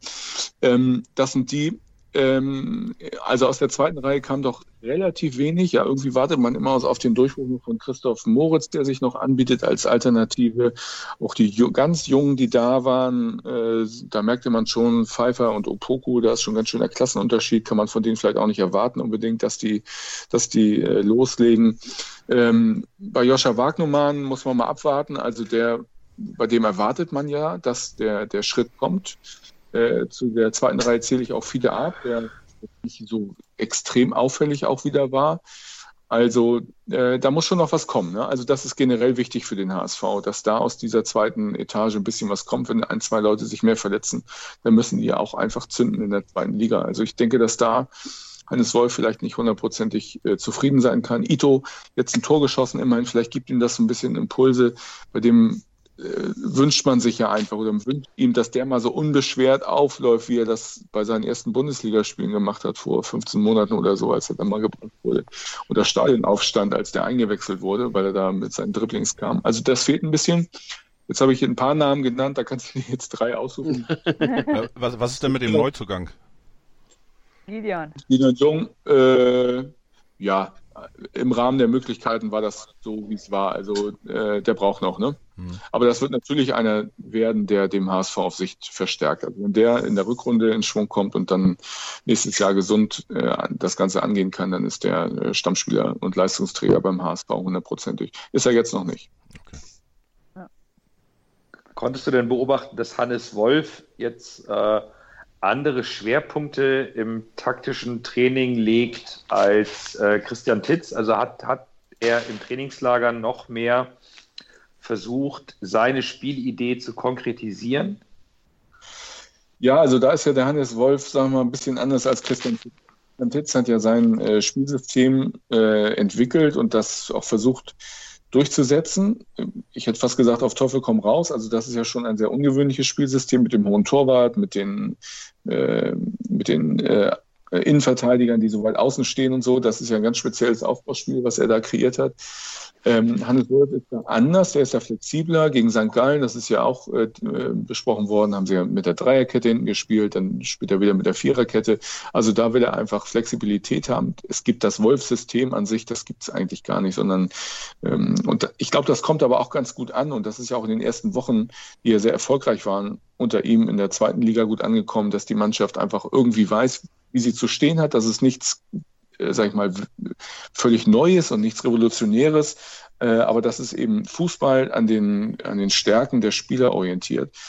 Äh, er ist manchmal ist es ein bisschen einfacher und äh, damit auch besser und damit ist er ganz gut gefahren.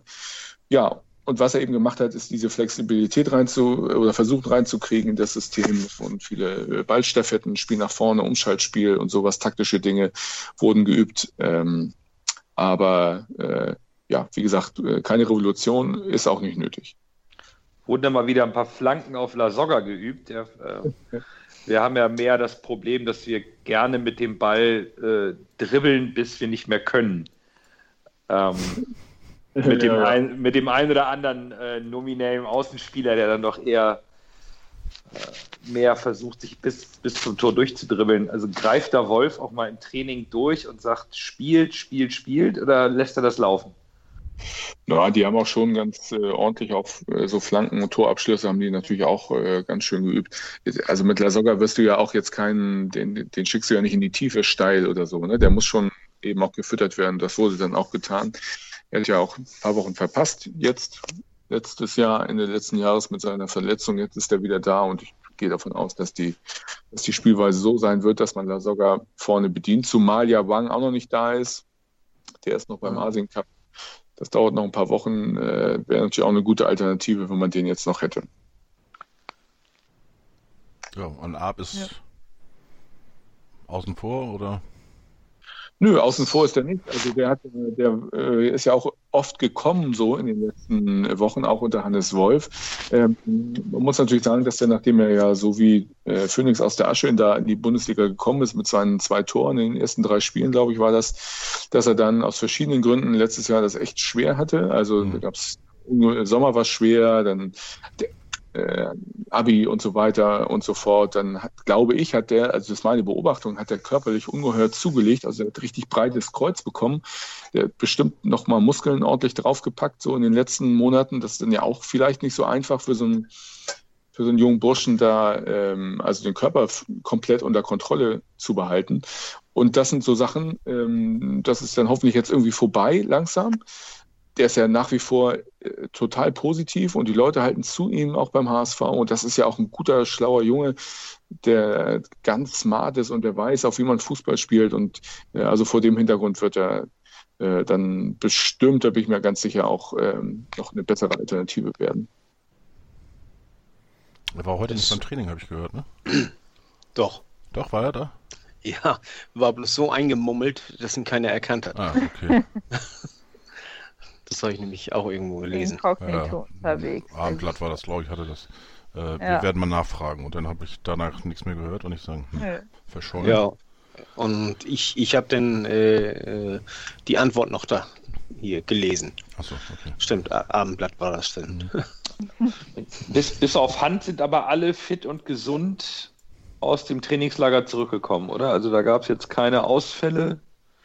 Nö, da gab es keine Verletzung oder so, so Kleinigkeiten gab es dann eben, ähm, aber nö, ansonsten ist alles okay, wobei natürlich äh, Aaron Hunt, naja, das ist schon eine Schlüsselfigur, ne?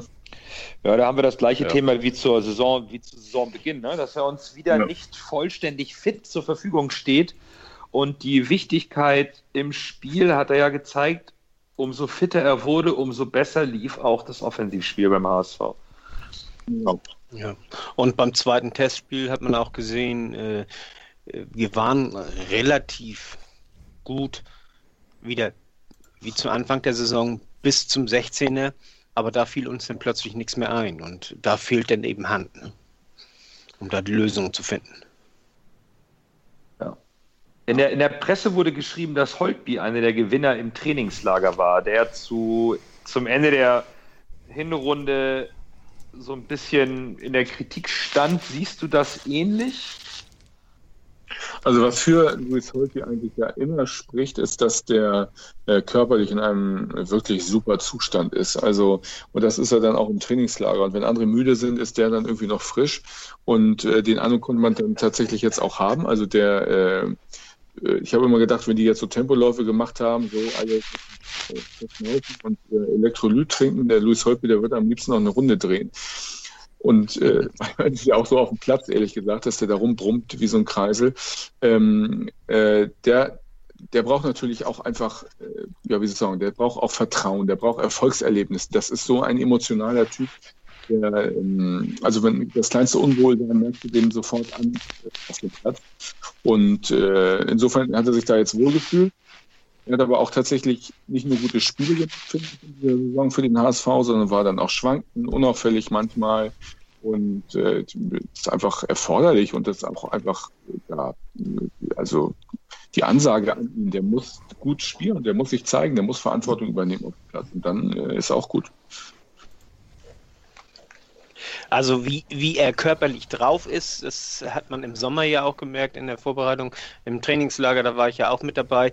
Da haben sie den einen Tag ja die Runden um den Platz gelaufen, in drei Gruppen jeweils. Er war in der vordersten Gruppe und seine Schnötter, die ging in einer Tour. Also die, die anderen, die hatten schon Probleme, so, so normal zu laufen. Und er lief da so, so ganz locker und nur am Quasseln. Also das ist der mit am Abstand der besten Kondition. Ja. Ich glaube, das ist aber Standard, seitdem er beim HSV ist, oder? In den Trainingslagern. Ich kann mich daran erinnern, einmal in Klosterpforte, da war ich ja auch da. Und äh, wenn die da gelaufen sind, äh, ja, der rennt vorne weg und sabbelt und sabbelt und äh, das war schon sehr auffällig.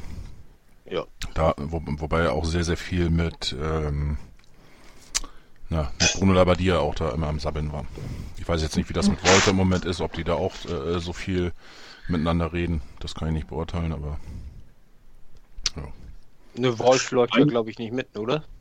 Der läuft nicht mit. Einigen ist das natürlich auch, um jetzt das mal äh, vielleicht auch mal ganz ernsthaft zu sehen, einigen ist das natürlich auch manchmal zu viel. Nicht? Also der ist ja so, ist so aktiv und für die anderen, ja, also ich meine das wirklich ganz ernst. Also nicht nur, dass man, wenn man in der Gruppe oder so einen hat, der dann ständig redet, das ist dann vielleicht so.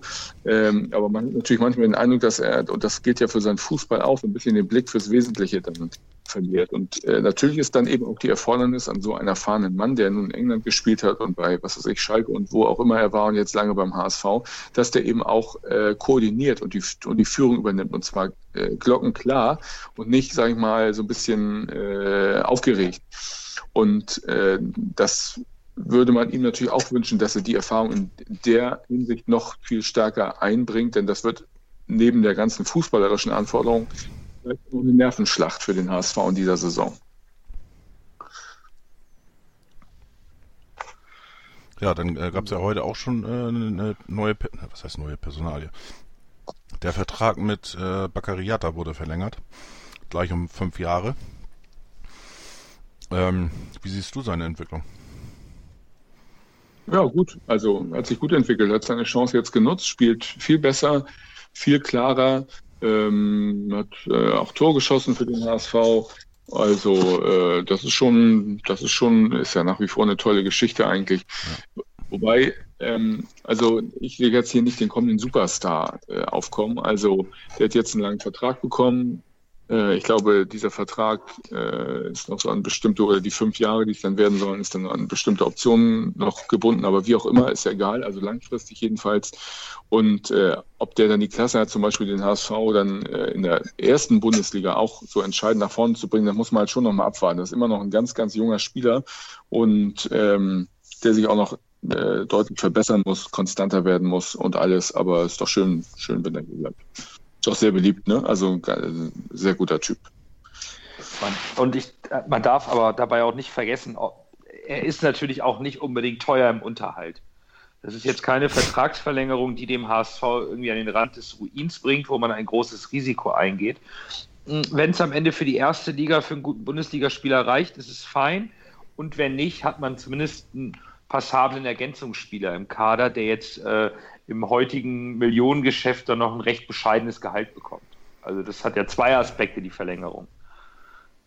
Aus meiner Sicht. Neben der, neben dem Potenzial und auch dem, dem Beliebtheitsgrad und seiner Geschichte ist es natürlich auch wirtschaftlich sinnvoll, zu solchen Konditionen langfristigen Vertrag abzuschließen.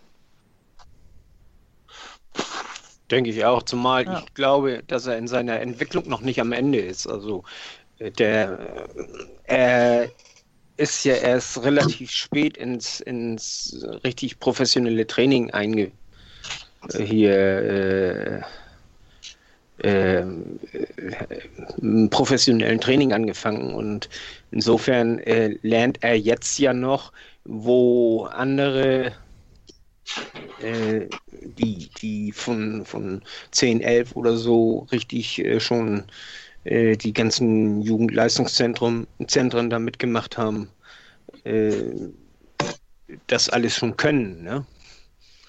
Also das, äh, ich denke, das ist ein guter Move.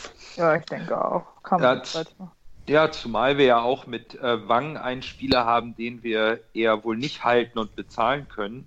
Da sichert man sich natürlich auch für die kommende Saison bereits ab. Gar keine Frage. Man hat einen schnellen Spieler auf der Außenbahn, der einen gewissen Zug zum Tor hat. Das ist schon alles ganz äh, sinnvoll, was der HSV da veranstaltet mit Jatta. Und er zahlt ja auch mit Leistung zurück. Also das sollte man auch nicht unterschlagen. Er hat ansprechende Leistung gebracht zum Ende jo. der, der, der äh, Hinrunde. Auf jeden Fall, ja. Ja, wenn ich das jetzt lese, 300.000 soll er wohl bekommen oder wie auch immer. Äh, was auch immer, wenn das irgendwie in dieser Richtung äh, liegt, dann bekommt er in fünf Jahren äh, 1,5, meinetwegen mit Prämien dann vielleicht 2 Millionen oder was weiß ich. Ähm, wenn man das alles hochrechnet, äh, umrechnet auf die ganzen Jahre, hat keine Ablöse gekostet und so weiter und so weiter. Also dann ist das wirklich ein Schnäppchen, denke ich mir. Und äh, da kann man, wie Nando ja auch schon sagte, hat man da nicht, oder kann man gar nichts falsch machen. Ne?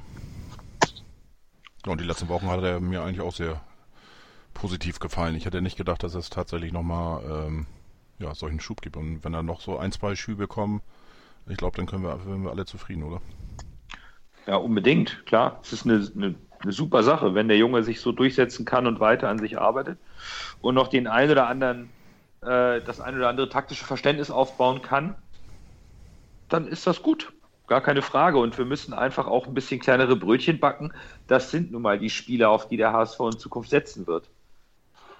Und wir werden keine fertigen Spieler für viel Geld mehr kaufen. Also müssen wir uns auch damit anfreunden, dass wir eben Spieler unter Vertrag haben, die noch zu entwickeln sind oder eben den ein oder die eine oder andere Schwäche auch haben, weil wir die sonst momentan nicht bezahlen können.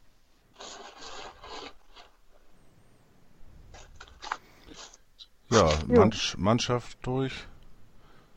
Ja, dann gab es heute durch. noch, Genau. noch eine Meldung. Poptown hat sich aufgelöst. Das war ja eigentlich schon so nach dem Kiel-Spiel, kam ja das Gerücht schon auf. Heute dann die Meldung. Ja, nach 20 Jahren. Hätte ich jetzt nicht erwartet. Lars, weißt du, ob da irgendwie was vorgefallen ist oder so? Äh, tatsächlich weiß ich das nicht. Ich habe äh, davon äh, schon gehört vor einigen Wochen, dass das wohl ansteht.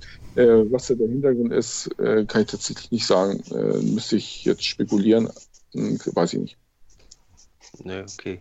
Ja, ich glaube, die einzigen, die, die was da geschrieben haben, das war die Mopo, ne? Von den anderen habe ich eigentlich auch nichts. Aber die, die Mopo hat ja, glaube ich, auch nur das zitiert, was Poptown selber auf ihrer Seite veröffentlicht hat. Nee, nee, die hatten vorher schon. Vor, vor, so. vor, vor heute Ah, hatten also- dann schon das eine oder andere Mal da irgendwas von En, Gerüchten Ende des Jahres kamen ja schon die Gerüchte auf. Das stimmt, Ja. ja. Also, also zwischen den Tagen, ne? genau, nach dem Kiel-Spiel war das. Ja. Ja, aber ist das irgendwie bezeichnend, jetzt mal so für uns in die Runde geworfen, dass sich die beiden langjährigen Ultragruppierungen innerhalb kürzester Zeit aufgelöst haben? Ist da ein Wandel in der Fanszene zu erkennen? Ist das nur HSV-spezifisch oder hat das eine mit dem anderen gar nichts zu tun? Also ich kann es überhaupt nicht einordnen, warum äh, Poptown so plötzlich nach 20 Jahren, das wirft man ja nicht einfach so weg. Also äh, du meinst äh, die erste meinst du mit Chosen Few? äh, Genau. an? Ja, ja. Also die äh, diese Auflösung damals vor vier Jahren, das war ja mh, äh, sehr deutlich im Zusammenhang mit der Ausgliederung. Äh, das hat einen ganz speziellen Grund gehabt. Also da hat die Identifikation einfach nicht mehr stattgefunden mit dem HSV von der Seite. Ähm, äh, das äh, war das eine, beziehungsweise das war dann der, der Hintergrund sozusagen, dass er nicht, ich weiß gar nicht, wann die sich aufgelöst haben. Ist das schon vier Jahre her? Naja, wie auch immer. Also, Also, äh, Fast fünf, viereinhalb. Ein, Ja. ein, die haben sich aufgelöst, haben die sich ein Jahr danach. Ein Jahr danach, ja, ja. Aber das hat sicherlich damit als zu tun gehabt. Es sind ja viele haben sich ja dann auch später, äh, tun sie noch engagieren bei Falke, ähm, weil sie da eben ihre Vorstellungen verwirklichen können. Also das, glaube ich, muss man unabhängig voneinander betrachten, äh, oder muss ich jetzt zumindest, weil ich, wie gesagt, über Poptown eigentlich gar nichts sagen kann. Also ich habe auch so den, äh, den Eindruck, das ist ja aber jetzt auch bloß reine Spekulation. Äh, Poptown ist ja die zweitgrößte äh, Fanvereinigung gewesen da in der Kurve. Äh, und die haben nach, nachdem die Chosen Few äh, die Klotzen geschmissen hat, haben die ja quasi die Kurve leiten sollen, müssen oder wie soll man sagen und wollen und äh, haben da aber ihre Probleme mit gehabt. So, das ist so mein, mein Eindruck. Hm. Sind damit überfordert gewesen und, und das hat dann auch zu Knatsch geführt. Äh, so, wie gesagt, äh, reine Spekulation, das ist mein persönlicher Eindruck. Keine Ahnung, ist schwierig, glaube ich, was zu sagen. Ja. Es Ja. ist halt schade. Kenn keinen von halt denen und irgendwo äh, schade. Ich fand, ich fand das aber auch gut. Der, der HSV hat ja heute ähm, um heute Nachmittag irgendwann, glaube ich, war das, ähm, ja, sich nochmal bedankt bei Poptown, ne? Ja, das fand ich auch klasse. Und äh, das Ja. war schon okay. Und ähm, ja, es ist nicht alles schlecht gewesen bei denen, aber natürlich auch nicht alles gut.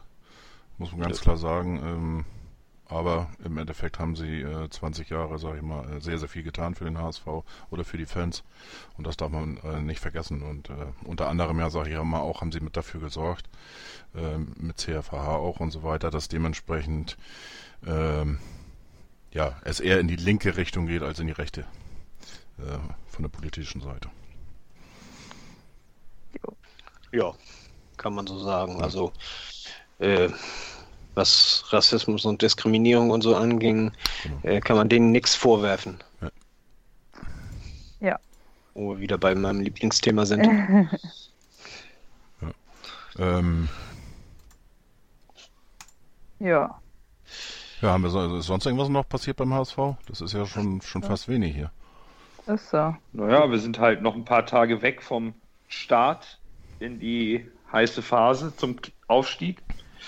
Ja, in acht Tagen äh, ähm, beginnt die Zweitliga-Saison. Ja, Nächste Woche Dienstag. Mit einer englischen Woche, ey, ist total bescheuert. Oh. Ja, Lars, was ist denn dein Tipp für das Spiel gegen Sandhausen? Wir machen immer so eine kleine Tipprunde mit, äh, mit unseren Gästen.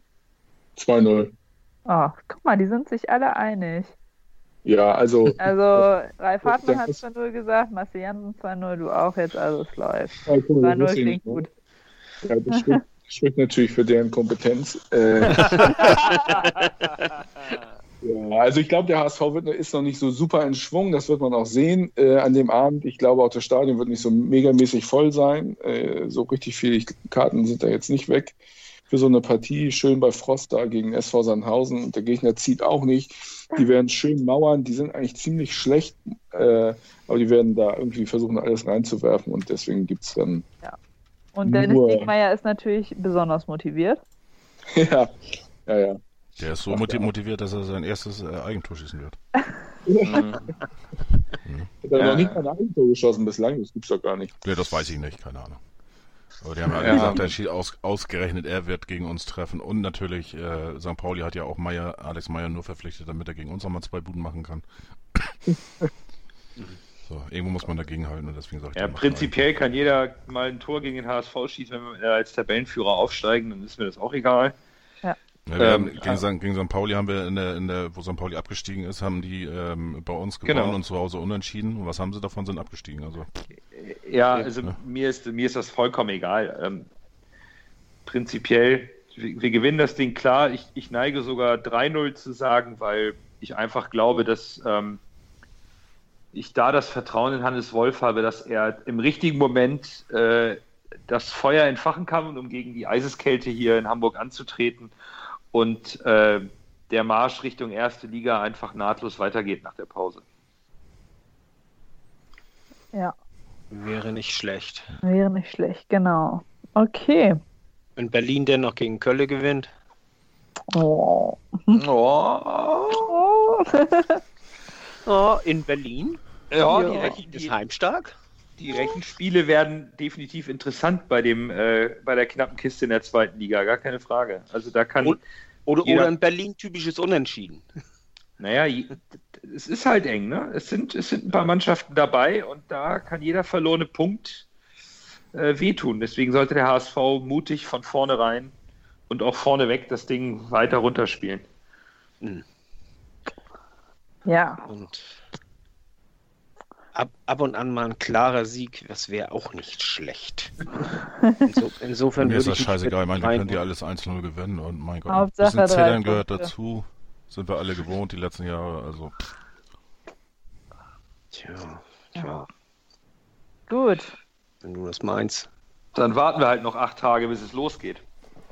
Ja, bis wir spielen sind es noch neun Tage. Ja, dann halt neun, ist doch egal. Wie, wie sind Ja. deine, äh, Lars, deine persönliche Einschätzung? So, wenn du jetzt mal, mal, mal, ich sag mal, seit der Ausgliederung 2014 dann immer die, diese sportlichen, äh, äh, ja auch finanzpolitischen Krisen der letzten Jahre, ähm, jetzt so das letzte halbe, dreiviertel Jahr hat man ja den Eindruck irgendwo, dass da doch Entscheidungen getroffen werden, ähm, die, ja, wo man das Gefühl hat, die sind auch durchdacht. Ja, Oder, also ich ähm, war, du bist ja na, du bist ja näher dran an dem an dem ganzen äh, äh, Kram. Da bist ja ja fast täglich da mit dem HSV irgendwie zu tun. Ähm, ist das ein Also Eindruck, war- der täuscht oder?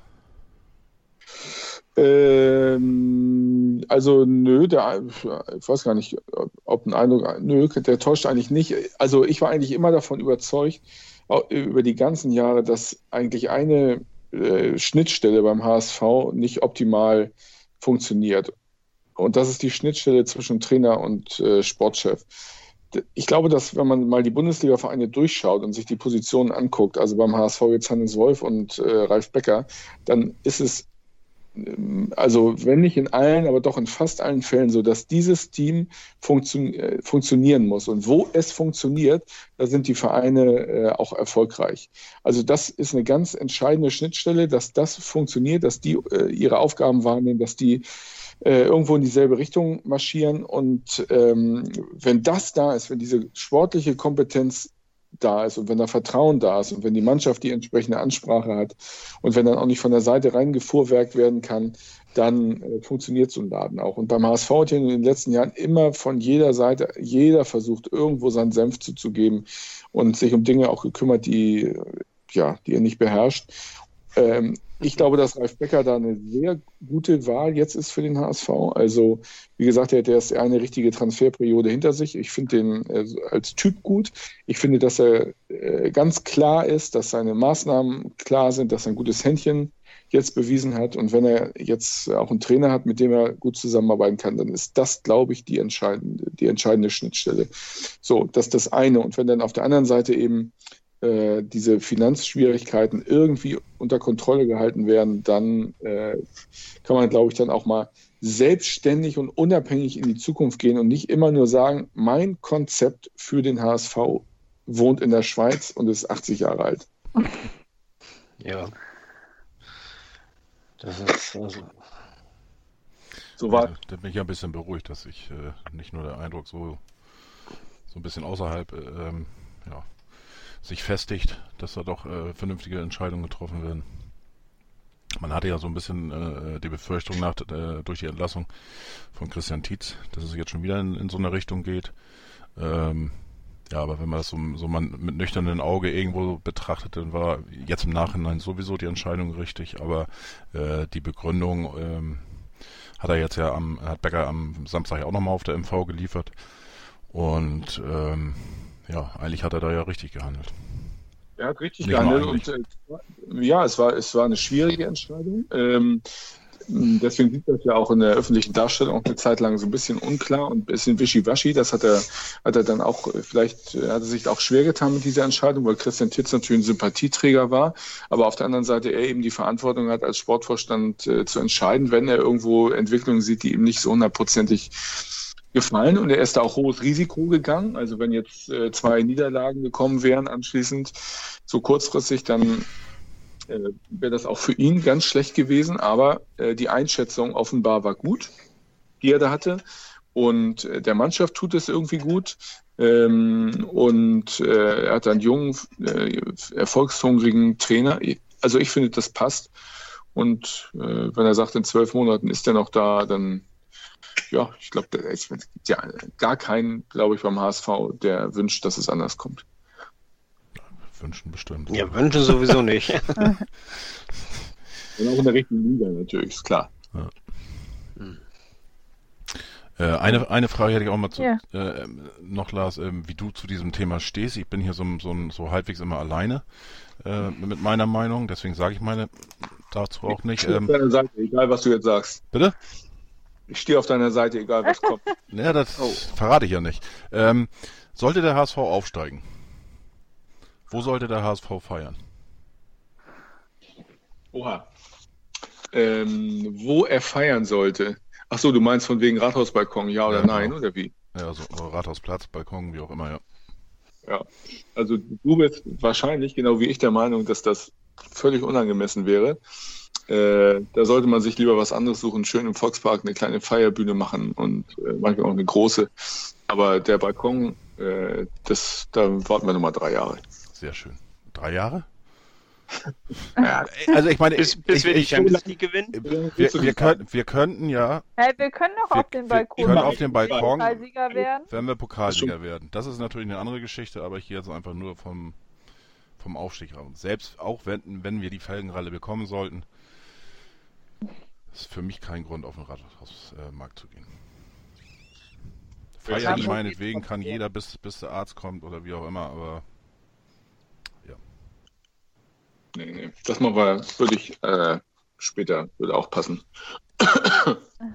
Beim richtigen Titelchen. Ne? Genau. Also ich bin der Meinung, wenn wir Blech in der Hand haben, dann äh, müssen wir auf dem Rathausmarkt feiern. Ja, ihr könnt ja alle dahin gehen. Also wir, wir haben gestern, wir haben gestern Sitzung gehabt hier von unserem Fanclub hier, von der Hamburger Stadtmusikanten in Bremen und äh, wir wollen hin, äh, versuchen Karten zu bekommen fürs letzte Heimspiel.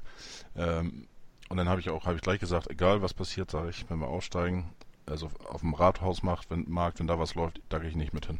Und alle haben gesagt, selbst reden, nein, wir auch nicht. Also ah, da waren wir uns alle einig. Seid ihr euch einig? Ja, 26. Februar oder so ist Vorverkauf für das Spiel. Ja. Morgen Vorverkauf für St. Pauli, also ich werde mich auf jeden Fall dran setzen. Oh. also, die gehen schnell weg. Ja, das denke ich auch. Also da wird wahrscheinlich wird man wieder ewig in der Warteschlange stehen. Wann, wann geht das los, der Vorverkauf? Für St. Pauli morgen. Morgen? Für, äh, ja, ja, dann, dann würde ich, würd ich um sechs schon mal anfangen, mich einzuloggen. Ja, das bringt aber nichts, weil du dich das dann immer wieder rausschmeißt. Das System schmeißt dich bei der Umstellung um acht ja. raus und dann darfst du Glück haben. Also ja. ich, ich, muss gestehen, bisher, also wenn ich, wenn ich eine Karte haben wollte, bin ich immer reingekommen. Ich habe einen guten Rechner. Ja, okay. Okay, Kröschen besorgt für Ann-Christine die Karte. Ja, genau. ja. klar, ne? Wenn ich wach bin, morgen werden. früh. Ja, ja, kein Problem. Gut. Wenn ich wach bin. Wenn ich wach bin. Ja, Mensch, da sind wir ja jetzt Was? eigentlich. Tja, äh, Bremen, du bist Bremen. immer wach. Ja, genau. Bremen. ja, gut. Ich glaube, dann sind wir durch, oder? Also, ich habe nicht ja. mehr. Ich sonst so viel Trubel ist ja jetzt sonst auch nicht gewesen. Ähm, ja, danke Lars, dass du dir die Zeit genommen hast. Hat sehr viel Spaß gemacht. Ja, vielen Dank. Ja, ähm, genau. Also, ja, herzlichen Dank. Die Folge könnt ihr natürlich wieder hören, wenn der Christian sie hochgeladen hat. Geht gleich Abonniert los. uns, genau, geht gleich los. Aber ihr könnt uns weiterhin bei Twitter, Facebook und Instagram folgen auf bald. Macht's gut. Und Schönen Dank auch noch ans HSV Netradio. So viel Zeit muss noch sein. Stimmt. Intro, Outro. Genau. Ja, bis, bis zum dahin. nächsten Mal. Jo. Also, bis dann. Nur, Tschüss. Nur der HSV.